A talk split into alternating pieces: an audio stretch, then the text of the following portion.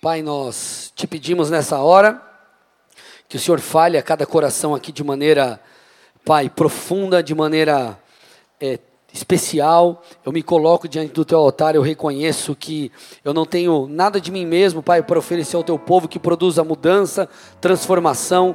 Então peço que o teu espírito possa usar cada palavra liberada nesse altar. Pai, que Satanás e seus demônios sejam repreendidos agora, que o Senhor envie os teus anjos aqui, Pai, em nome de Jesus, cooperando com essa mensagem. Eu te peço, gera algo sobrenatural aqui nessa noite, transforma-nos de dentro para fora. Nós te damos liberdade mais uma vez e pedimos, fala conosco em nome de Jesus, amém, amém. Dê uma salva de palmas a Jesus. Meus amados e minhas amadas, nós estamos em meio à série de mensagens chamada Ouvindo Deus. Nesta série, basicamente, nós temos aprendido a importância de ouvir o Senhor e obedecê-lo. Como nós falamos em algumas mensagens aqui da, da série, nós temos basicamente dois desafios nisso. O primeiro desafio é discernir a voz de Deus, e o segundo desafio é ter coragem para dar os passos de fé necessários para que o rompimento venha. Agora, a partir do momento que nós ouvimos Deus e entendemos o que nós temos que fazer, o que nós devemos fazer, nós precisamos compreender algo: que essa caminhada rumo ao cumprimento das promessas, essa caminhada uh, rumo àquilo que Deus prometeu, não é uma caminhada curta, ou não é uma corrida de 100 metros, ela é uma jornada. Ela é uma jornada, ela é uma longa corrida muitas vezes, ela é como uma maratona. Meus amados, quando nós olhamos para a vida de homens de Deus como Davi, como José, nós percebemos que as promessas de Deus elas não se cumpriram assim, a toque de caixa, do dia para a noite. Tipo, Deus prometeu no domingo e na segunda as coisas simplesmente aconteceram. O que nós precisamos entender, meus amados, é que viver as promessas não dependerá apenas de fé, mas dependerá também de perseverança em direção ao propósito. Eu vou repetir: viver as promessas não dependerá é, apenas é, da sua fé, de você acreditar que aquilo que Deus falou é uma verdade, dependerá da sua perseverança em direção ao propósito, em, em direção àquilo que Deus falou. Você vê isso na vida desses dois homens. Por exemplo, Davi, ele creu que ele seria um dia rei de Israel. Só que até ele chegar lá, ele foi implacavelmente perseguido por anos sem qualquer motivo razoável. A história do rei Davi, Davi ele precisou lidar com ingratidão, Davi ele precisou lidar com injustiças e ele foi muito testado pelo tempo. Então ele passou, como eu disse, por injustiças, ele foi injustiçado, é, é, demonstraram ali ingratidão para com ele, ele foi perseguido e ele foi testado pelo tempo. Quantos de nós hoje, amados, não conseguimos suportar as coisas, inclusive permanecer crendo por um, às vezes até um curto período de tempo? Davi, ele foi testado em todas essas coisas. Você vê José, José creu na promessa que ele seria levantado entre os irmãos. Só que ele teve que lidar com o quê? Gente da cantina, vocês estão prestando atenção na palavra ou estão conversando? Amém? Presta atenção aí. Então José, ele creu na promessa de que ele seria levantado entre os da sua casa, mas o que, que ele fez? Ele teve que passar, ele teve que enfrentar traições. E ele, amados, não pôde sucumbir diante de, de, de, de tamanha pressão, diante de tudo que ele estava vivendo. E por isso eles chegaram lá não apenas porque eles creram e estabeleceram uma visão, mas porque eles continuaram dia após dia acreditando, permanecendo em fé, eles perseveraram, eles não tiraram os olhos da promessa. Olha que interessante, gente. Marcos 4, põe para mim aí. Jesus disse algo muito, muito interessante. Marcos 4, do 26 ao 29. Jesus disse ainda: O reino de Deus é como um homem que lança a semente na terra. Ele dorme e acorda de noite e de dia, a semente germina e cresce, sem que ele saiba como. A terra, por si mesma, frutifica. E aí ele mostra um processo. Primeiro aparece a planta, depois a espiga e por fim o grão cheio na espiga. E quando o fruto já está maduro, logo manda cortar com a foice, porque chegou a colheita. Então Jesus ele começa aqui, ele, ele está falando na verdade sobre o funcionamento do reino, a dinâmica do reino. Mas esse texto ele, ele, ele mostra para nós também a dinâmica desse reino, mostra o funcionamento é, do ministério que Deus nos deu, mostra a dinâmica das promessas. O Senhor ele fala sobre etapas. Ele fala sobre primeiro aparecer a planta, depois a espiga, e por fim o grão cheio na espiga. E aí o fruto, quando está maduro, logo manda cortar. Por quê? Porque é hora de colher. Então, amados, há um processo, há um caminho, existem etapas. Nós precisamos manter os nossos olhos no alvo, naquilo que Deus prometeu e perseverar em cada uma das etapas. Tem um pastor que eu gosto muito, que é o Bill Johnson, que ele diz o seguinte: pega isso aqui, ó. Na maioria das vezes, as nossas maiores orações são respondidas em forma de semente. Vou repetir.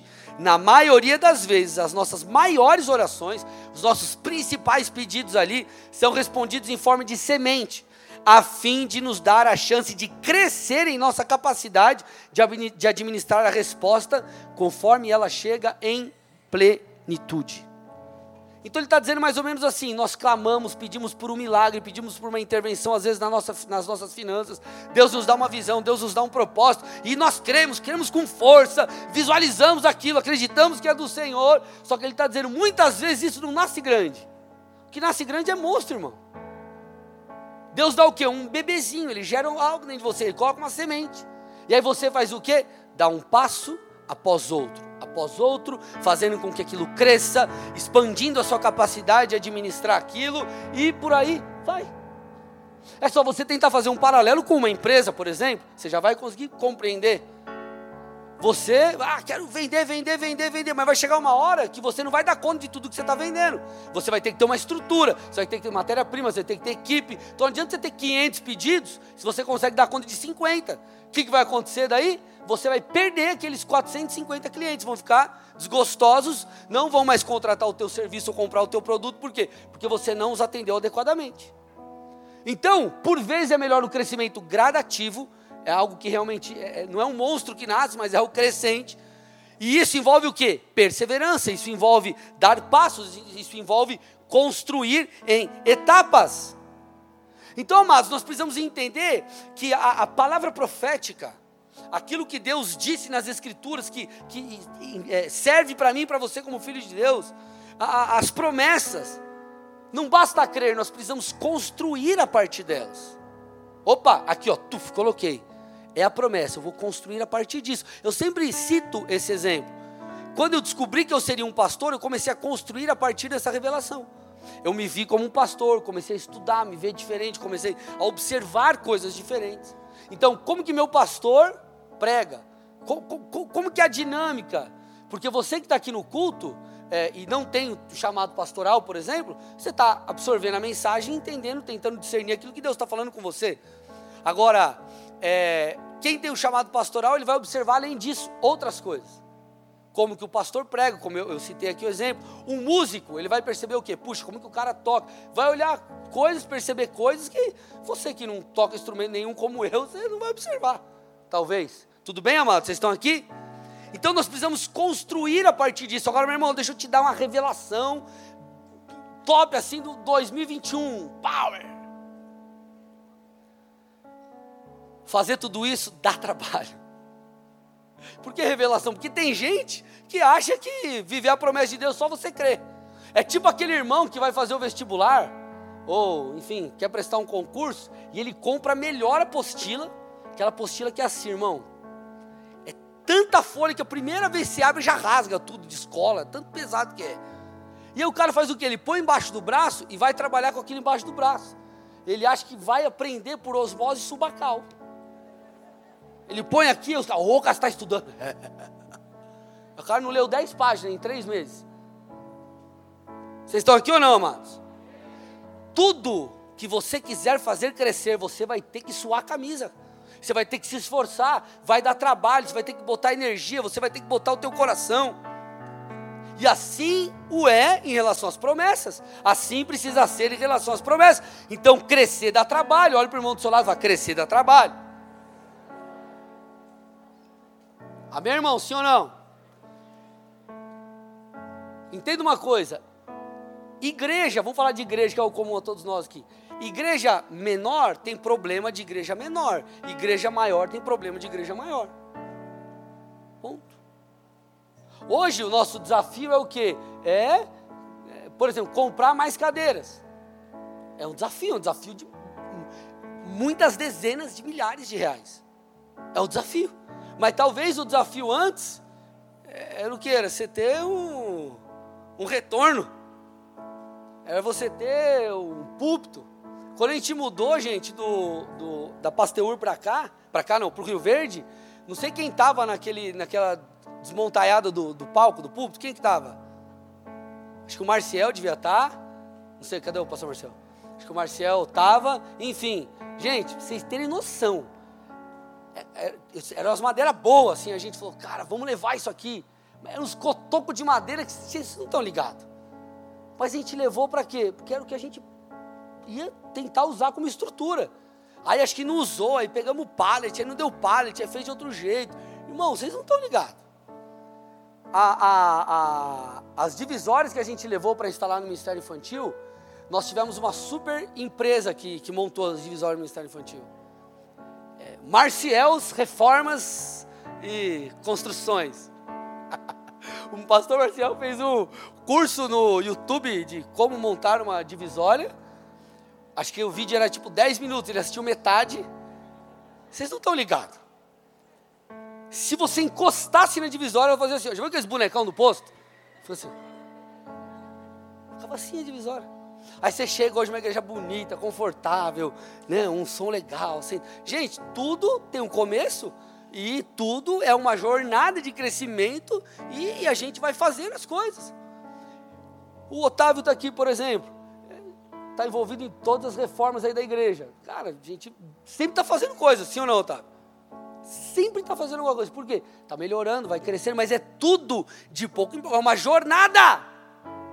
Agora, pensa que ridículo seria se vai começar uma igreja, aí eu chego e falo assim: ah, eu já queria ter um telão de LED, eu queria ter um ar-condicionado, eu queria ter uma super poltrona que faz massagem nas minhas costas e eu não tenho um super microfone. Aí você fala, ô, claro, muito ridículo. Você está começando agora, chegou agora, quer sentar na janela. Só que, gente, é, a gente faz isso em muitas coisas nas nossas vidas. Nós queremos que a, as promessas elas se cumpram com uma varinha mágica, um toque de mágica, plim, plim, plim, plim, em nome de Jesus.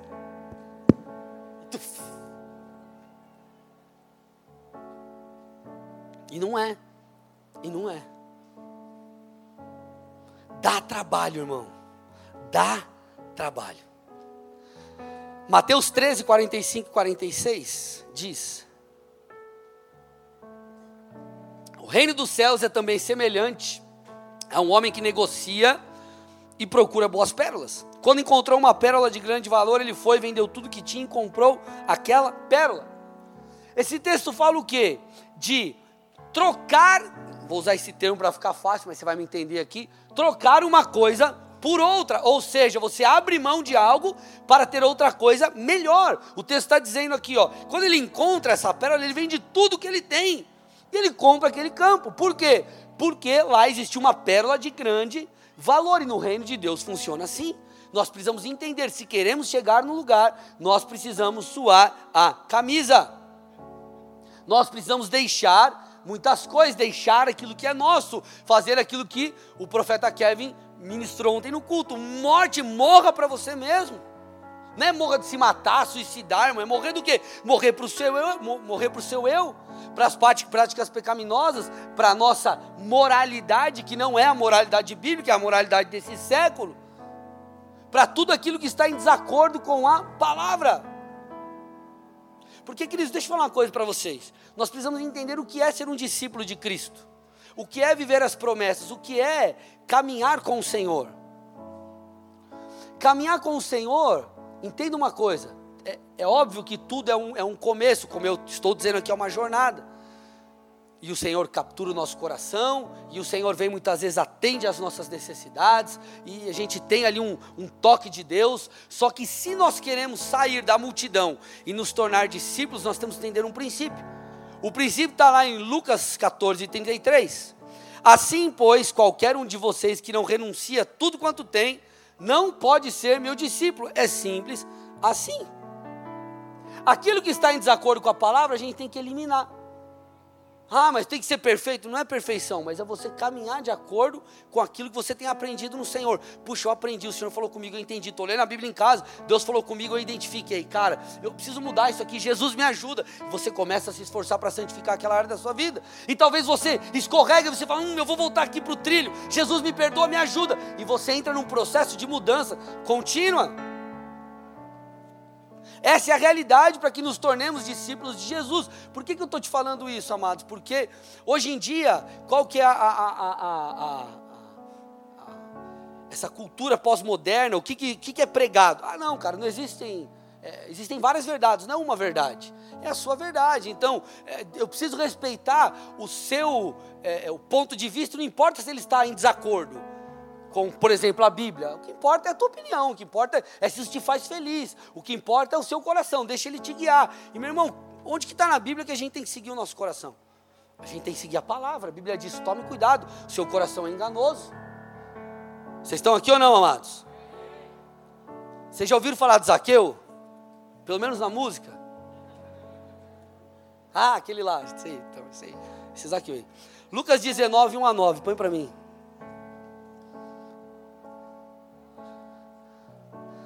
Olha que interessante. Entrando em Jericó, Jesus atravessava a cidade. Eis que um homem rico chamado Zaqueu, chefe dos publicanos, procurava ver quem era Jesus, mas não podia por causa da multidão e por ser ele de pequena estatura. Então, correndo adiante, subiu num sicômoro a fim de ver Jesus, porque ele havia de passar por ali, numa árvore. Quando Jesus chegou àquele lugar, olhando para cima, disse: Zaqueu, desça depressa, porque hoje eu preciso ficar na sua casa. Zaqueu desceu depressa e o recebeu com alegria. Todos os que viram isso murmuravam, dizendo que Jesus tinha se hospedado com um homem pecador. Zaqueu, por sua vez, se levantou e disse ao Senhor: Senhor, olha aí, gente, vou dar a metade dos meus bens aos pobres, e se roubei alguma coisa de alguém, vou restituir quatro vezes mais. Então Jesus disse: Houve salvação nessa casa, pois também este é filho de Abraão. Entenda uma coisa, quem era Zaqueu? Zaqueu ele era chefe dos publicanos. Tá, pastor? Traduz, o que, que é isso aí? Quem eram os publicanos? Os publicanos, gente, eles eram cobradores de impostos em favor dos romanos. Então ele era um judeu, Zaqueu, um judeu que trabalhava para os romanos cobrando impostos do próprio povo, do qual ele fazia parte. Então os publicanos, eles eram odiados, porque eles eram vistos como traidores. Só que aí você vê Jesus fala com aquele homem, ele, podemos dizer assim, ele teve um encontro com Jesus, e olha o que o encontro com Jesus fez com ele, porque esse homem ele era muito rico. E ele disse assim: Senhor, eu vou dar metade dos meus bens aos pobres, e se eu roubei, eu vou restituir quatro vezes mais. O que, que nós percebemos aqui, eu quero que você entenda: que Zaqueu, compreendendo, puxa, se eu lesei alguém, eu vou restituir. O que, que é isso? O real arrependimento. É a real vida cristã. Se eu errei, eu vou me arrepender. Se eu estou em desacordo com a palavra, eu vou mudar. Eu vou me posicionar de maneira diferente. Então, queridos, nós precisamos entender isso. Há um alvo, há uma visão, há uma, uma promessa para você, para mim, para nós. Nós temos algo que nós buscamos, mais intimidade com Deus, a nossa chamada, a promessa na sua família, nos seus negócios, tudo bem, mas até lá vai dar trabalho, irmão. E você vai ter que perseverar, você vai ter que se esforçar, você vai ter que se santificar, você vai ter que orar, você vai ter que buscar o Senhor, você vai ouvir Deus e você vai obedecê-lo. Mas isso não é um simples ato que resolve tudo, isso é uma jornada. Davi passou por isso, José passou por isso. Então nós precisamos entender que Jesus, a real é, amados, Ele quer nada mais, nada menos que o nosso tudo. Se você quer mais de Deus, você tem que se entregar a Ele. Essa é a dinâmica do reino. Essa é a verdade. E por que, que nós abrimos mão da nossa vida, o que significa isso? Da nossa moralidade, da nossa maneira de viver, daquilo que nós achamos bom e nos submetemos à palavra de Deus. Por quê? Porque nós sabemos que nisso está a verdadeira vida e quão prazeroso é isso, quão bom é isso. Ninguém está aqui no domingo, você podia estar tá fazendo qualquer outra coisa, está aqui na igreja, por quê? Porque você quer Deus, você sabe que vale o teu tempo, vale a sua santidade, vale a sua oração, vale a tua busca, porque estar com Deus é melhor do que qualquer outra coisa. Ninguém aqui é um bando de bobo de tapado, vai fazer isso aqui, porque é tudo bobo. Não, porque a gente sabe qual é a recompensa. A gente sabe quão Deus é bom, nós sabemos é, o que Ele fez por nós e queremos de alguma forma honrá-lo por isso também. Mateus 16, 25. Pois quem quiser salvar a sua vida, a perderá. Quem perder a vida por minha causa, esse achará.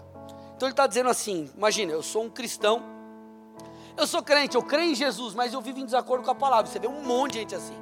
E não estou falando, mais uma vez, amado, de perfeição. Nós precisamos caminhar nessa jornada, é uma mudança constante. Eu estou falando de pessoas que dizem crer em Jesus, mas não se importam com a palavra, não importam com se esforçar para honrar a Deus, para santificar as suas vidas. Queridos, esse, isso não é um cristianismo de verdade. Essa pessoa nem se converteu, talvez. Por quê? Porque ela não mudou a sua maneira de viver. E conversão é isso. Imagina, você está indo para cá, rota. Ah. Ah, vira, o GPS fala, volta, volta, e você volta. Volta. Isso é uma conversão, você mudou a tua rota. Aí como que eu sou crente? Eu falo, eu estou caminhando para cá. Aí está lá a Bíblia, volta, volta, alerta, alerta, alerta, e você não volta. Não, mas eu sou crente. Volta, volta, não vai, eu sou crente. Crente de acordo com, com quem? Ou com o quê? Vocês estão aqui, amados, sim ou não? Então a morte do nosso eu ela é um requisito para que nós alcancemos as promessas. Porque sabe o que Deus vai fazer aqui nesse processo? Não é apenas te dar algo, te colocar em um lugar, te usar. O importante é o que ele gera no processo. O importante é o que ele faz com você para te preparar para você receber a bênção. Porque, amados, senão nós sequer conseguiremos receber a bênção. A Bíblia fala, por exemplo, para não ser estabelecido líder um novo convertido. Por quê? Porque esse pode cair em soberba. Me escute, vocês estão me ouvindo com muito amor e carinho? Ele diz isso. E não só novo convertido no sentido de tempo, é, fala de, de, de, da maneira que nós vivemos o cristianismo. Então nós precisamos avaliar. Porque às vezes a gente fica murmurando: ah, por que, que eu não fui levantado líder? Por exemplo, por que, que eu não fui ungido diácono? Por que, que eu não fui ungido presbítero? Aí às vezes o irmão aqui é ungido diácono, presbítero, ao invés do camarada se alegrar, ele acha ruim e faz bico e reclama, ah, porque o pastor ungiu um, porque o pastor é amigo não sei de quem, não sei do que, não sei do que. Irmão, posso falar uma coisa com muito carinho, muito amor? Se a pessoa não tem, ah, não consegue acreditar que eu como pastor, eu tenho discernimento e o cuidado de ungir alguém que Deus está levantando, então o que, que a pessoa está fazendo nessa igreja? Com muito amor estou dizendo isso, amém, meus amados? Vocês recebem com amor? Eu preciso que você entenda isso. Porque talvez o motivo pelo qual tal pessoa não foi levantada é justamente porque ela não se alega com, com aqueles que estão sendo levantados. Nós temos que se alegrar com os que se alegram também, não só chorar com os que choram. E às vezes chorar com os que choram é fácil. Ô cara, vem aqui, está passando um perrengue. Deixa eu te ajudar, deixa eu cuidar de você. Agora, a vitória do irmão é o que muitas vezes vai provar o nosso coração. Vocês estão aqui ou não, amados? Sim ou não? Então a morte do nosso eu é o que vai mostrar muitas vezes a nossa maturidade, o que vai nos elevar de um ponto a outro, o que vai nos levar a subir um degrau após outro, após outro, após outro. Por isso, amados, que nós, nós por vezes somos que, é, como testados por Deus. Isso é para quê? Para que nós possamos perceber a nossa própria realidade. Deus nos conhece. Só que às vezes Deus nos permite passar por algum, algum teste, vamos dizer assim, para que nós possamos perceber quem de fato somos o que de fato precisamos que seja mudado. Então a morte do nosso eu é o que permitirá também os avanços. Não é apenas o fazer coisas, mas é o nos tornar quem Deus quer que nos tornemos. Vocês estão aqui ou não, amados? Então a morte do nosso eu é o requisito para que a gente chegue lá. Para que a gente possa construir muitas vezes aquilo que Deus prometeu. E aqui nós chegamos num ponto crucial da palavra.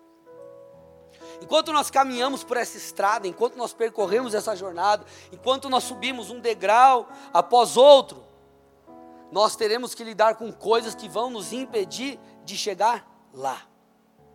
Porque entenda, meu amado, não é porque Deus prometeu que a coisa vai ser fácil, não. Deus prometeu, Deus é poderoso e a coisa vai eh, simplesmente acontecer. Não, nós sofreremos resistência. Não porque Deus não é poderoso, amados. Deus, não, não existe luta entre Deus e diabo. Tipo, o diabo não chega nem perto dos pés de Deus. A resistência é contra nós. A resistência é contra, contra a criação de Deus. Vocês estão aqui ou não, meus amados? Então vai haver resistência nessa trajetória, resistência para que a gente não chegue lá, resistência para que não sejamos transformados e por aí vai. Querido, se não houvesse resistência, eh, se, eh, se, se, não houvesse qualquer tipo de resistência, nós não veríamos textos como esse aqui, ó. Efésios 6, 10 a 13. Quanto ao mais, sejam fortalecidos no Senhor e na força do seu poder. Vistam-se com toda a armadura de Deus para poderem ficar, fir ficar firmes contra as ciladas do diabo. Porque a nossa luta não é contra carne e sangue, mas contra os principados e as potestades, contra os dominadores deste mundo tenebroso, contra as forças espirituais do mal nas regiões celestiais. Por isso, peguem toda a armadura de Deus, para que vocês possam resistir no dia mal e depois de terem vencido tudo, permanecer inabaláveis. O texto aqui, gente, fala sobre uma, uma armadura que nós precisamos vestir fala sobre resistir o dia mal e fala sobre uma luta que ela é, é, espiritual e não física. Não é uma armadura física que você sai na rua, armadura do crente, aí você sai, tudo aquela coisa. Que você vê na festa fantasia, irmão.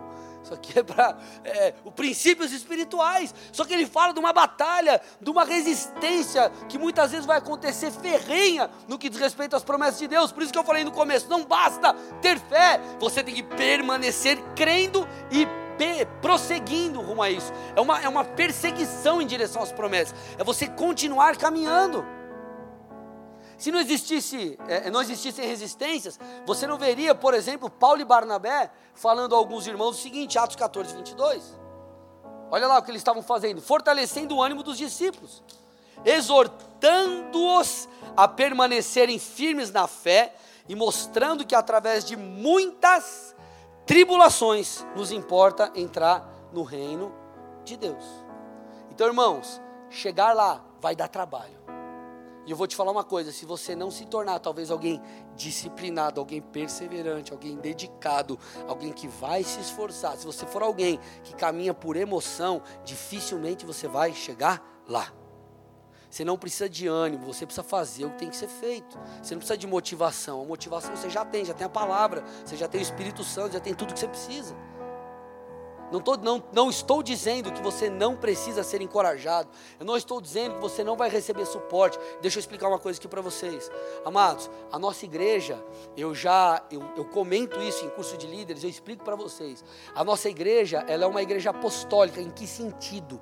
Não é igreja apostólica no sentido que a gente vai, faz tudo e você que se vire, você caminhe sozinho. Longe disso. Nós somos uma igreja apostólica no sentido de avanço. A gente sempre vai prezar para que vidas sejam salvas, famílias transformadas, conquista de territórios. Essa é a nossa visão. Mas nós discipulamos você através das células. Você precisa caminhar em uma célula. Você tem que estar em uma célula se você congrega aqui. Por que não estar? Então, essa é a forma. Nós queremos cuidar de você, nós queremos te ajudar para que você possa abrir o seu coração. Os presbíteros vão estar aqui no final do culto, do lado. Preciso de uma oração, pastor. Estou desanimado, estou triste, estou abatido, estou mal. Preciso orar pelo meu trabalho, pela minha mãe, pela minha avó. Quem quer que seja saúde, vem aqui que eles vão estar aqui te esperando. Porque nós queremos te ajudar para que você chegue lá, para que você não apenas comece, mas termine. O fim é melhor do que o começo, a Bíblia diz. Vocês estão aqui ou não, meus amados? Só que nós enfrentaremos resistência. E eu quero falar aqui hoje sobre duas coisas que Satanás vai nos tentar mexer com a gente para que, que eu e você venhamos a fazer. Quer que a gente, ou uma ou outra coisa ali, a gente faz. Primeira coisa que você, nesse processo de caminhada, até a promessa, ouviu Deus, estou obedecendo, Satanás vai fazer de tudo para que você jogue tudo para o ar. Dê uma bica em tudo, desista. Desista da promessa, desista da visão que Deus te deu, desista de caminhar com Jesus, desista de santificar, desista de, de, enfim, desista. É isso que ele vai tentar fazer comigo e com você. Só que nós precisamos entender o que a Bíblia diz em Tiago 1, versículos 2 a 4. Olha lá, meus amados, diz assim o texto: Meus irmãos, tenham por motivo de grande alegria o fato de passarem por várias provações, sabendo que a provação da fé que vocês têm produz perseverança. Ora, presta atenção agora, a perseverança deve ter ação completa, para que vocês sejam perfeitos e íntegros, sem que lhes falte nada. Queridos, Deus ele deseja o nosso desenvolvimento como cristão. Esse processo de mudança em nós, chegarmos lá, enfim, né, uma das nossas responsabilidades é, é desenvolver a nossa fé. Você tem que ser alguém mais maduro na fé daqui a um ano do, do que você é hoje. Nós temos que crescer em caráter, em santidade, em intimidade com Deus. É esse, esse é o chamamento do Senhor para nós. Agora nós precisamos entender que uma das coisas que Deus vai usar para que a gente chegue lá são as provações. São as provações. O texto diz assim: ei, quando você for provado, se alegre. Se alegre. Se alegre porque as provações, ela, elas nos, ela nos impele a fazer algo, desistir ou perseverar. E nesse perseverar diante das provações é o que vai fazer de você alguém resiliente, irmão. É o que vai fazer de você alguém cascudo, alguém forte. Só que o texto diz que essa perseverança, ela tem que ter ação completa, ou seja, não dá para você começar a perseverar e deixar de perseverar no meio do caminho, senão você não vai chegar lá. É como aquele cara que começa, sei lá, um, um negócio e para. Ele nunca vai chegar lá, ele nunca vai ter a empresa que ele gostaria. Um projeto de saúde, um projeto tipo Shape Verão 2021, qualquer coisa. Se o cara parar, a perseverança dele vai ser em vão. É o que o texto está dizendo. Ele está dizendo, ei, se alegre quando você for provado. E a prova muitas vezes não vem de coisas externas, ela vem de coisas internas. É, a aprovação muitas vezes é o que? É eu perseverar, é eu continuar, é eu não depender do efeito novidade. Irmão, você não precisa de uma novidade. Você precisa caminhar pela palavra, você precisa caminhar em direção às promessas, você precisa ser disciplinado, ser dedicado. Vocês estão aqui ou não? Então ele está dizendo assim: a perseverança, ela tem que ter ação completa, você tem que perseverar, ir até o final, não chutar o pau da barraca, porque é isso que vai produzir em você tudo aquilo que o Senhor deseja. E muitos desistem desistem no meio do caminho, desistem de acreditar que vai ser um pastor um dia, desistem de acreditar na restauração familiar, ou desistem de acreditar em qualquer outra coisa que você sabe que Deus tem para você. Só que olha que interessante que Paulo diz, Gálatas 6,9. E não nos cansemos de fazer o bem. Olha lá. E não nos cansemos de fazer o bem, porque no tempo certo faremos a colheita, se não desanimarmos. Então ele está dizendo assim: ó, você vai colher. Sim, se você não se cansar. No sentido assim, de você, se você não abandonar, se você não deixar, mas se você perseverar. E sabe por que Satanás muitas vezes não quer que você chegue lá? Porque se você chegar lá, o nome de Deus vai ser glorificado. Escute, o nome de Deus vai ser glorificado. Sabe por quê? Porque, queridos, as promessas de Deus são maiores do que aquilo que a gente pode produzir maiores do que a nossa capacidade. As pessoas vão olhar para nós e falar: Cara, você chegou lá? Como que você conseguiu? Você vai falar: Eu vou te falar o meu segredo. Sabe qual é o meu segredo? Jesus. Vocês estão me entendendo? Meu segredo é Jesus, é o Senhor. Tudo bem, amado? Se é para Jesus, tem que ser forte, amém?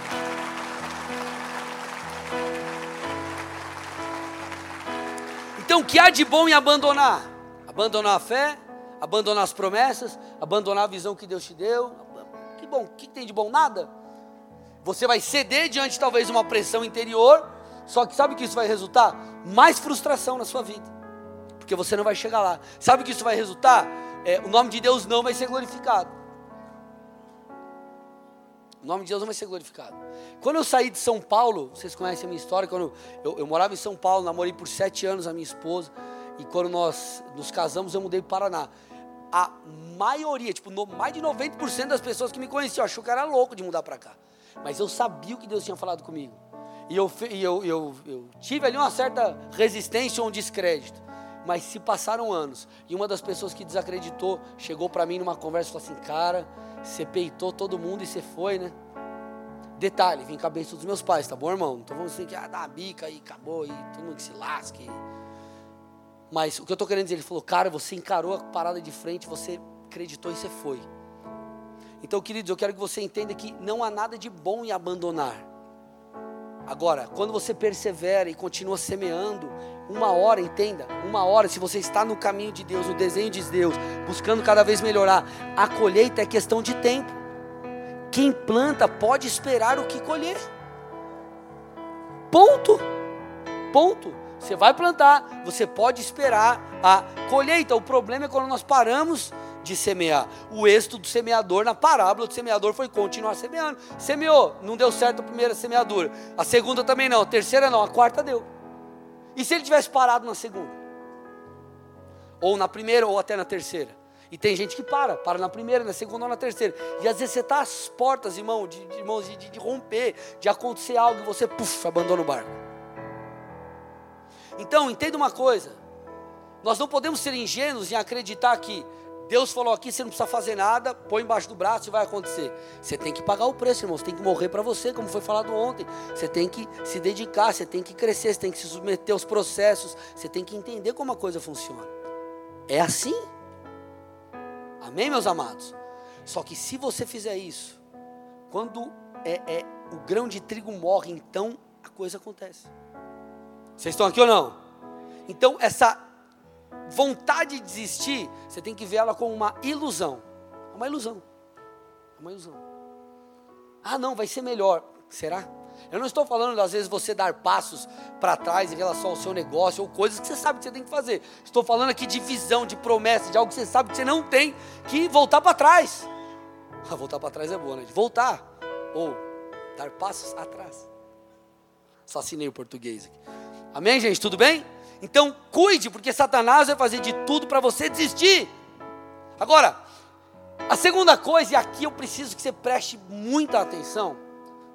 Satanás ele vai fazer com que esse processo, que é uma jornada e também é uma guerra, é uma batalha, nós falamos de armadura, você em algum momento você se torne um, ou se você não morrer, que você se torne, ainda que diante da vitória, um morto-vivo.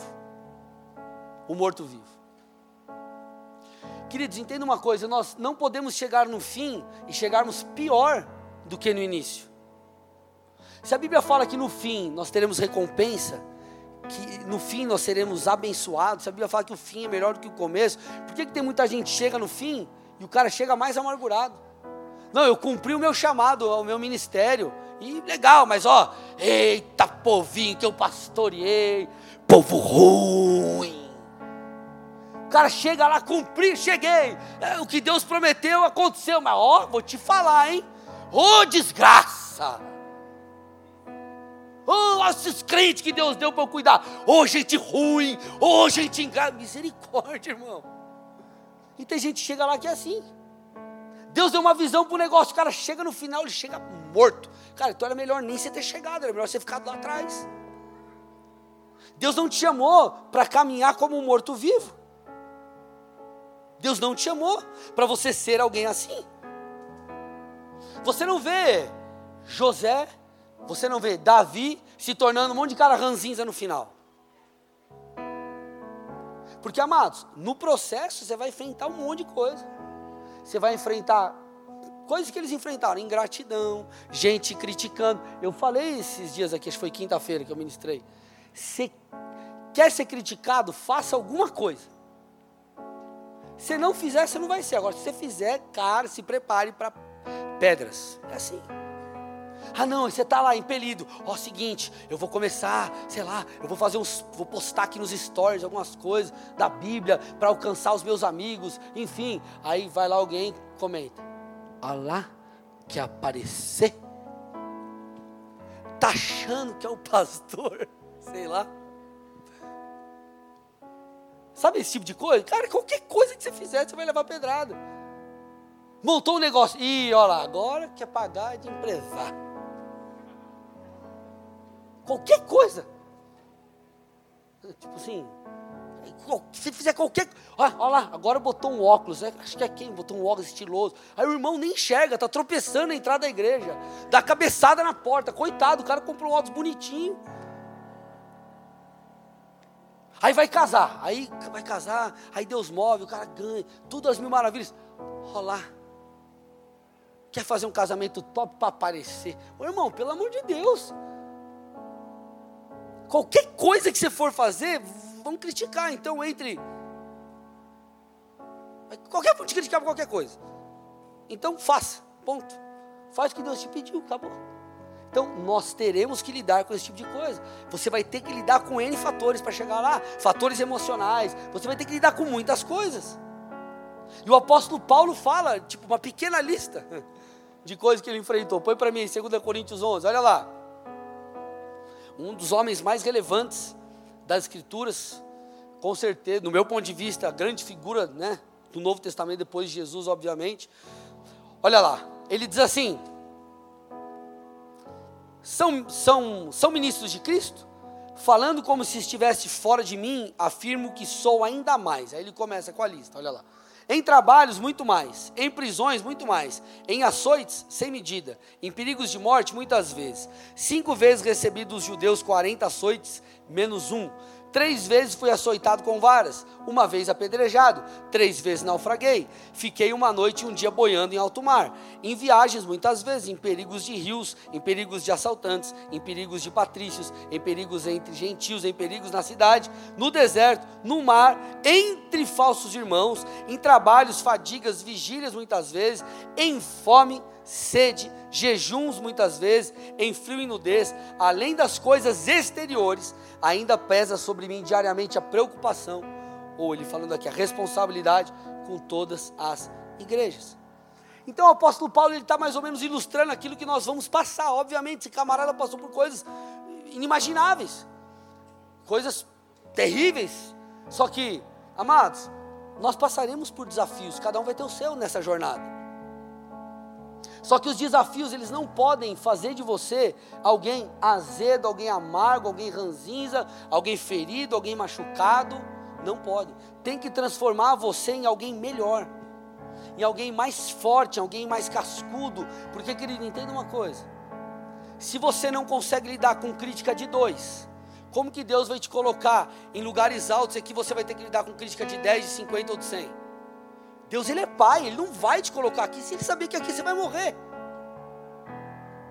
Você daria para o seu filho de dois anos, de vai, sete anos, um carro para ele dirigir? Ô Pia, vai lá, dá um pulo ali para mim no, no Condor ali e busca ó, três pacotes de feijão, dois pacotes de arroz, cinco quilos de frango a passarinho e mais dez pãezinhos para a gente fazer uma manteiguinha. Não, vai morrer o moleque lá, mas enfim. Tudo bem, amados?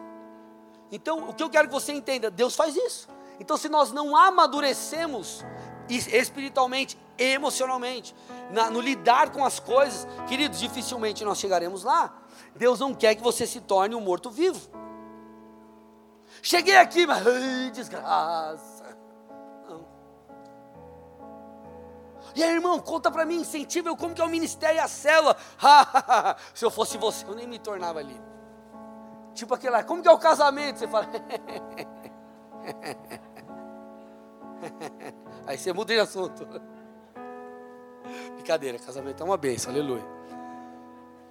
Amém, amados? Olha, olha o que Paulo diz que é interessante. 2 Timóteo 4, 7. 2 Timóteo 4, 7. Olha lá. Esse texto, amado, é poderoso. Combati o bom combate. Completei a carreira e guardei a fé. Combati o bom combate, completei a carreira e guardei a fé. Sabe quando Paulo disse isso? Paulo não disse isso no meio da sua vida, na, na, talvez no seu período de maior, é, tipo, maior gás ministerial. Paulo diz isso no final da sua vida. Se você voltar para o versículo 6, olha o que ele está falando. Antes de falar, combati o bom combate, ele diz assim: ó, quanto a mim, já estou sendo oferecido por libação, e o tempo da minha partida chegou. Aí ele diz: combati o bom combate, completei a carreira e guardei a fé. Paulo, ele lutou, como eu e você estamos lutando. Detalhe, ele completou a carreira, aquilo que Deus havia prometido, que disse que ele faria, quem ele seria, ele chegou. Ele cruzou essa ponte e ele chegou lá. Só que não foi só isso, irmão. Ele diz: Eu guardei a fé eu permaneci apaixonado por Jesus. Eu permaneci ah, temente a Deus. Eu permaneci amarradão. E é assim que você tem que chegar no fim da sua caminhada. mais apaixonado por Jesus. Os desafios do processo, os desafios do ministério não podem tornar você alguém é, é, é, é, é talvez tornar você um morto-vivo, precisa gerar em você mais vida, você precisa sair mais forte. E eu te pergunto: o que a batalha fez com você? O que as batalhas têm feito contigo? Eu não estou dizendo que você não pode chorar, eu não estou dizendo que você não deve buscar ajuda, como eu falei aqui. Eu não estou dizendo isso, você deve. Os presbíteros vão estar aqui no final do culto. Você tem líder de células, você não frequenta uma célula, vem aqui, procura a galera no Boas, nós queremos te ajudar, queremos orar por você. Só que eu quero que você entenda que, buscando ajuda, enfim, você chegue num lugar onde você estará, viverá como alguém amadurecido. E isso passa por quê? Por suportarmos as provações. Amados, a Bíblia fala do, do amor, o amor real, o amor bíblico. É o amor de 1 Coríntios 13, que é o amor que tudo suporta, o amor que tudo crê, o amor paciente, é o amor não orgulhoso. E isso dá trabalho, irmão. Eu estava ministrando um casamento hoje antes de vir para cá, à tarde, e eu falei sobre isso. Cara, minha esposa, ela é muito usada por Deus para me, me, estourar mesmo no meio e eu entender que eu preciso mudar. Só que tem vezes que ela fala, eu não gosto, eu retruco, eu acho ruim, mas depois é como se Deus falasse: Ó, oh, Pia, escute a guria aí, Aí eu tenho que colocar o rabinho entre as pernas e. Perdão. Que? Já falei. Tá a dica irmão. Não ouviu? Eu falei. Tô brincando, tá? Amor, me perdoa. Você tá certa. Tá, tá, tá, tá, tá. Humildade. Agora, se a gente não entender esse processo, nós seremos cristãos, e não leve como ofensa, tá? Mas cristãos mimados e nós seremos, é, nós nunca chegaremos a um nível de maturidade no qual Deus poderá nos dar o que Ele prometeu. Vocês estão aqui ou não, amados? Então, queridos, nós não podemos chegar lá como um morto vivo. Nós precisamos entender o que a Bíblia diz, Romanos 8, 28. Sabemos que todas as coisas cooperam para o bem daqueles que amam a Deus. Então, as batalhas, elas podem cooperar com você. Você precisa aprender com aquilo que acontece no seu dia a dia, com, enfim, com a sua vida, com os seus erros e tudo mais. Agora, não caia na mentira de que, ah, Deus permitiu eu adulterar, a minha, adulterar para que eu aprenda uma lição. Irmão, não é isso não. Tá bom? Porque senão nós colocamos tudo na conta de Deus e nos eximimos da nossa responsabilidade. Agora, fez, errou, se arrependa e aprenda com o erro. Permita que isso de alguma forma coopere. E por que, que eu estou falando isso de, de, que a batalha fez com você? Porque, queridos, existem aqui pessoas nessa noite cansadas, feridas e desgastadas. Não estou falando de cansaço, cansaço físico, irmão. Você descansa, tira as férias, você dorme. Tudo bem? Agora, estou falando de um cansaço por vezes na alma, algo que você, cara, eu perdi o vigor e nessa noite, nós vamos orar daqui a pouco, Deus vai vir sobre nós e você sairá daqui renovado, amém, meus amados? Agora eu preciso, antes de a gente fechar, falar algo para vocês. Por quê? Pessoas se tornam, caminham, chegam talvez até no final, ou estão caminhando, mas como mortos-vivos, como pessoas feridas e que, enfim, né? Porque essas pessoas, muitas vezes, existem vários fatores, tá? Mas um deles, um dos fatores, é, em algum momento da caminhada, na construção daquilo que Deus prometeu, essas pessoas elas começam a trabalhar para Deus e não com Deus. Escute, em algum momento da caminhada elas começaram bem, começaram caminhando com Deus, começaram a fazer as coisas o ministério, a jornada que Deus prometeu com Deus. Em algum momento elas se perdem nisso e elas passam apenas a fazer para Deus. Gente, é uma grande diferença entre fazer as coisas para Deus e com Deus. Se você fizer as coisas para Deus, mas sem Ele, a coisa vai dar ruim. E isso acontece quando você para de ter um relacionamento profundo com Deus. Eu vou te falar uma coisa: muitas, me escute com muito amor e carinho, muitas das soluções para os seus problemas, a maioria deles estará na presença de Deus.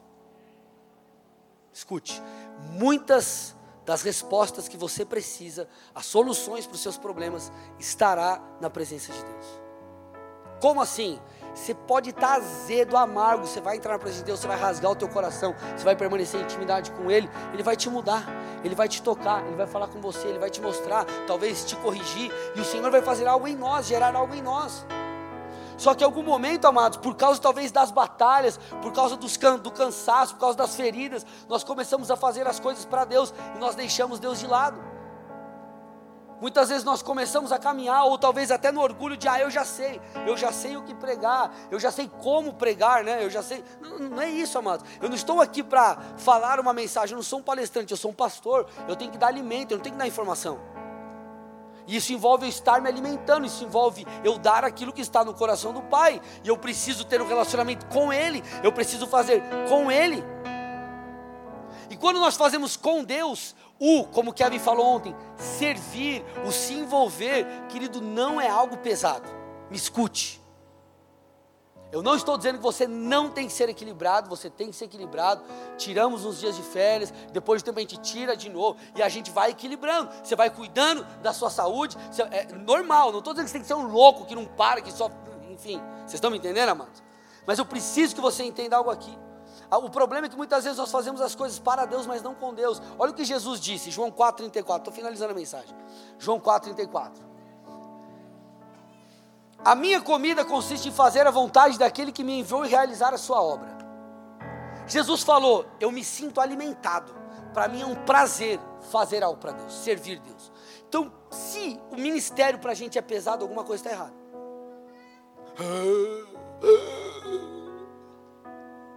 Ou você está fazendo algo que Deus não te pediu para fazer, ou você está vendo um baita desequilíbrio, ou você não, ou você não entendeu ainda. Ele está dizendo: Eu me alimento fazendo a, obra do meu Pai. Amados, quando eu estou aqui, acho que foi semana passada, acho que foram quatro, quatro cultos. Eu preguei sábado à noite para os jovens lá em Tamandaré. Aí eu preguei domingo de manhã, reunião com a liderança, domingo à tarde, seis horas da tarde começou o culto lá em, em Campina Grande do Sul. Eu falei, falei pro André, que é pastor lá, meu xará, falei, cara, eu preciso sete meia sair. E eu vim voando aqui pro culto, cheguei aqui, tipo, quase com o louvor acabando, e acabou o culto, eu estava só um bagaço, mas amarradão, porque estou fazendo a vontade do meu Pai. Jesus disse, Mateus 11, 29 e 30: Tomem sobre vocês o meu jugo e aprendam de mim, porque sou manso e humilde de coração, e vocês acharão descanso para a sua alma, porque o meu jugo é suave e o meu fardo é leve. Olha isso, gente. Meu fardo é leve. Viver com Cristo envolverá renúncia? Sim, muitas. Mas a, é, a, vai ser tão gratificante. A plenitude que você vai sentir é tão grande que você vai falar, cara, o pecado nem faz código, perdeu o brilho para mim. Perdeu o brilho, o pecado perdeu o brilho. Por quê? Eu encontrei, como o Kevin falou ontem, encontrei a pérola de grande valor. Então, cara, o resto para mim, cara, o resto é o resto. Por que, que eu vou fumar um baseado se eu tenho Jesus, a presença de Deus? graça que isso tem, tem nenhuma. Agora, o que, que acontece, amados? O que pode ter acontecido, na verdade, com essas pessoas? Porque elas começaram a caminhar, fazendo as coisas para Deus, mas não e não com Deus. Porque as pessoas começaram a fazer as coisas para Deus e não com Deus. Sabe, qual, sabe o que isso resultou? Elas perderam Deus de vista, elas perderam o propósito de Deus de vista, elas perderam a visão aquilo que fazia sentido não faz mais. E, e pode, deixa eu te falar uma coisa, amados, de verdade, me escute com muito amor. Toda mudança, transição ministerial de igreja, ela é algo muito mais sério do que você pode imaginar. Ela não é simplesmente, ah, eu vou sair daqui de, e vou para outra igreja. Ah, beleza. Eu não tenho problema nenhum com pessoas mudarem de igreja. Nem, nenhum. Nenhum. Mas eu sempre vou perguntar para quem vier falar comigo: por que, que você está mudando? O que, que aconteceu? Porque eu vou te falar: de todas as pessoas que chegaram para mim e falaram, pastor, estou mudando de igreja. De dez, sabe quantos permaneceram no caminho? Umas três. Aí você fala, por quê? Não era Deus que estava direcionando? Vou te falar, não. Sabe por quê, amados? Porque as pessoas, elas perdem o propósito de vista, ou talvez elas tiveram uma treta com alguém, tiveram alguma coisa, ou precisam do efeito novidade com o efeito novidade. Sempre tem que ter alguma coisa nova. E aí o que acontece? Elas mudam sob uma, um entendimento de que é Deus e na verdade não é Deus. E elas perdem o propósito. Então, ao invés de elas alinharem talvez o coração, talvez a direção, talvez o olhar, talvez é, é, buscarem de fato o Senhor, elas buscam um caminho mais curto ou a coisa mais fácil. Então, por quê? Porque talvez no meio do caminho elas começaram a fazer as coisas para Deus, não mais com Deus, não mais debaixo da direção do Espírito, não mais talvez guiado pelo Espírito Santo, e daqui a pouco tudo se tornou pesado demais. E a culpa é de quem? Sei lá, daquilo que representa Deus, a igreja, o ministério ou qualquer outra coisa. Ou as frustrações, ou as desilusões, ou isso, ou aquilo. Então não tem a ver com as circunstâncias, mas nós precisamos aprender a lidar com as coisas. Porque é justamente isso que vai proporcionar eu e você continuar caminhando rumo à visão que Deus tem para nós. Então, queridos, entendem, não basta fazer para Deus, nós precisamos fazer com Deus. Eu vou repetir, não basta fazer para Deus, nós precisamos fazer com Deus. O êxito está nisso. Olha o que diz João 15, estou terminando, está acabando. Jesus, me ajuda. João 15, 4 e 5. Permaneçam em mim, e eu permanecerei em vocês. Como o ramo, olha o que ele está dizendo: ramo, ramo somos nós, tá? Como o ramo não pode produzir fruto de si mesmo, se não permanecer na videira, assim vocês não podem dar fruto se não permanecerem em mim. Eu sou a videira, vocês são os ramos. Quem permanece em mim e eu nele, esse dá muito fruto, porque sem mim vocês não podem fazer nada. Então ele está dizendo assim: o Senhor dizendo, eu sou a árvore, vocês são os, ali os troncos, os ramos. E o fruto que vai aparecer lá na ponta, ele só pode existir, talvez se olhe e fale, ó, eu sou o tronco aqui, ó, o fruto está aqui na ponta. Você só pode dar esse fruto se você estiver ligado à videira. Se quebra aquele ramo, aquele tronco, você joga no, no chão, ele não vai produzir fruto sozinho. Ele precisa estar ligado à árvore, ele precisa estar ligado à videira, que é Jesus. Então não tem como nós darmos frutos se nós não estivermos conectados com Deus. Amado, você já percebeu aquela semana, talvez, que você está meio, tá meio bagunçado, você não leu a Bíblia, não orou, e está tudo bagunçado, suas disciplinas espirituais. Você percebeu como você fica zoado, você fica mais propenso a errar, você fica mais irritado, sim ou não? Quem já percebeu isso? Não é verdade? Por quê? Você não está se alimentando. O vigor para você dar fruto não vem de você, nem de mim, vem de Deus. O fruto, a Bíblia fala que é o fruto, fala de obras da carne, da nossa natureza pecaminosa, e fruto do Espírito. Você só pode dar esse fruto se você estiver conectado com Ele.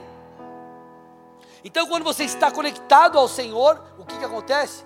Você dá fruto, as coisas melhoram. Pastor, não consigo vencer aquele pecado, irmão. Vai para a presença, rasga o seu coração, seja sincero.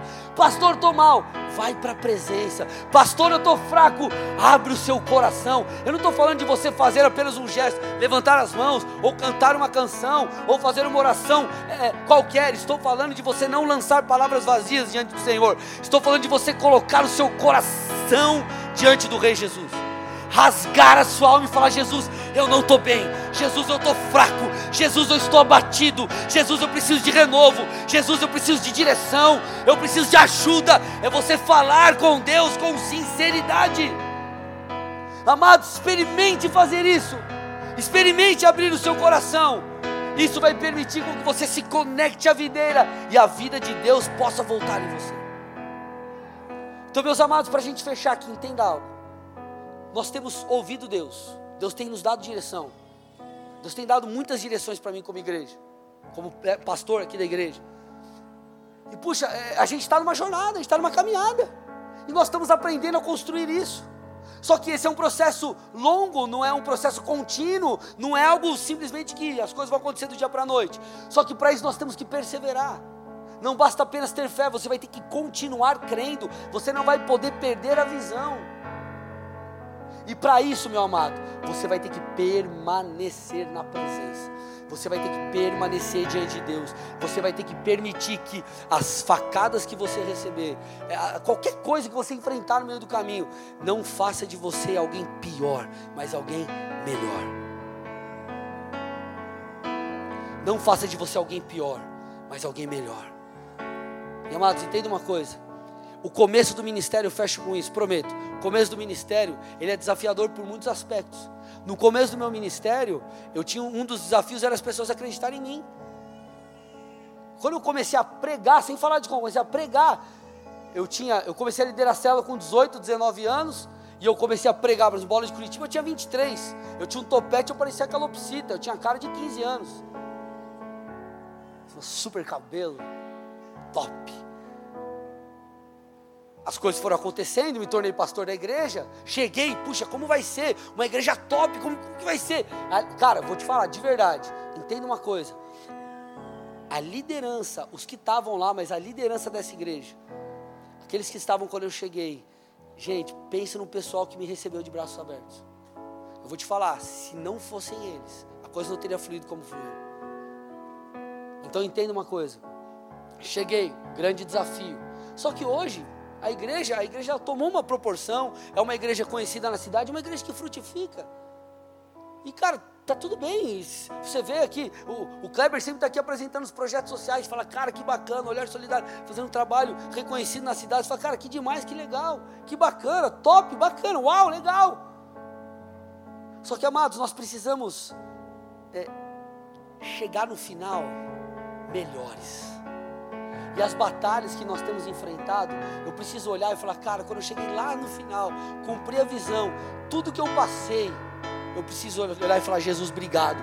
Isso me fez alguém melhor. Isso me levou a amar mais as pessoas. Isso me levou a, a, a me tornar mais parecido com Cristo. E isso gerou algo em mim.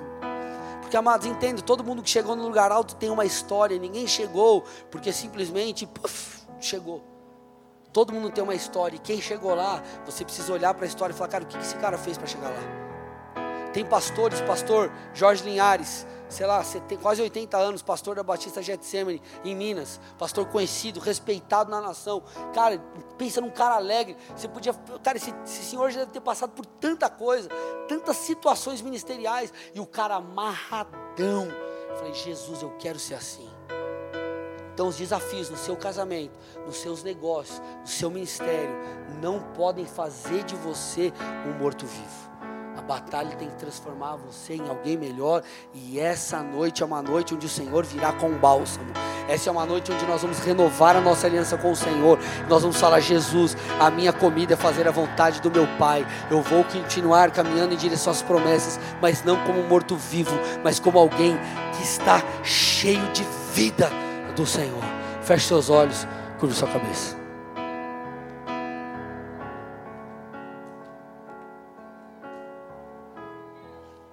Eu quero aqui fazer duas orações. A primeira é por você que está visitando essa igreja a primeira vez.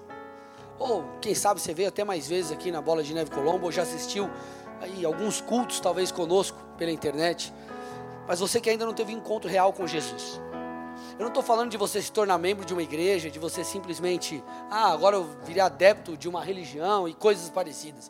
Eu estou falando de você ter um encontro real com aquele que te criou, com aquele que te formou, com aquele que te trouxe aqui de maneira intencional, aquele que está falando ao seu coração hoje, agora. Queridos, eu tive um encontro com Jesus em novembro de 2003 e isso foi tão poderoso que minha vida nunca mais foi a mesma. Porque uma oração, é, eu, eu fiz uma oração mais ou menos como a que eu vou fazer aqui com vocês. E aquele dia eu fui tão, eu fui tocado tão poderosamente por Deus. Eu lembro que eu, eu no meu lugar eu, eu, eu, ergui as minhas mãos e eu sei que o Senhor me visitou. Eu comecei a chorar. Eu fui, eu fui lavado em minha alma. Eu falei, é isso, eu encontrei o Senhor.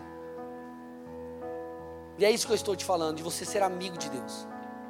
Agora, para isso nós precisamos reconhecer que somos pecadores falhos, que precisamos de Jesus a salvação da nossa alma e o relacionamento com Deus passa por reconhecermos a Cristo como Senhor, passa por reconhecermos que, puxa, eu preciso de salvação, eu sou pecador, eu, eu preciso de Jesus, eu preciso dessa graça, dessa bondade, desse amor. E se nessa noite você reconhece que precisa de Jesus, você quer entregar o teu coração, a tua história a Cristo, eu quero que você faça algo muito simples aí no seu lugar. Não vou te chamar para vir aqui à frente, fique muito tranquilo, mas eu quero que você faça algo muito íntimo, teu com Deus, muito particular e pessoal. Eu quero que você coloque a mão aí no seu coração e repita uma oração comigo aí no seu lugar. Seja estando aqui você no presencial ou no online, Aonde você estiver, põe a mão no seu coração e com toda a fé que há aí no seu interior, repete assim: Senhor Jesus. Senhor Jesus. Nessa noite. Nessa noite. Eu te peço perdão. Eu te peço perdão. Por todos os meus pecados. Por todos os meus pecados. Eu reconheço. Reconheço. Que eu preciso de Jesus. Preciso de eu Jesus. reconheço. Reconheço. Que eu preciso de salvação. Que eu preciso de salvação. Que a partir de hoje. Que a partir de a hoje. minha vida. A minha vida. Não seja mais guiada. Não seja mais pela minha própria sabedoria. Pela minha própria mas sabedoria. por ti. Mas por E ti. por tua palavra. E tua palavra. Eu entrego o meu coração. Eu entrego o meu coração. Eu entrego a minha vida. Eu entrego a minha vida. Ao Senhor. Ao Senhor. Me guia a partir de hoje. Me guia a partir em nome de de hoje. Jesus. Em nome de Jesus. Pai, eu entrego essas vidas a Ti. Meu Deus, eles confessaram o Teu nome. Eles reconheceram que precisam de Ti. Eu peço em resposta, visita-os. Enche-os com Teu Espírito agora. Que eles tenham um encontro poderoso com o Senhor. Pai, que essas palavras não sejam quaisquer palavras, mas que possam mudar a vida deles. Eles estão nesse momento agora nascendo de novo. E eu peço que o Senhor possa guiá-los, meu Deus, em nome de Jesus rumo, meu Pai, a essa jornada de conhecimento do Senhor. Eu declaro a tua bênção, Pai, sobre a família, a tua bênção sobre as finanças, a tua bênção, Pai, sobre todas as áreas da vida dos seus filhos e filhas, e eu os abençoo no nome de Jesus e nos alegramos, Pai. Amém e amém. Dê uma salva de palmas muito forte a Jesus Cristo. Aleluia! Glória a Deus.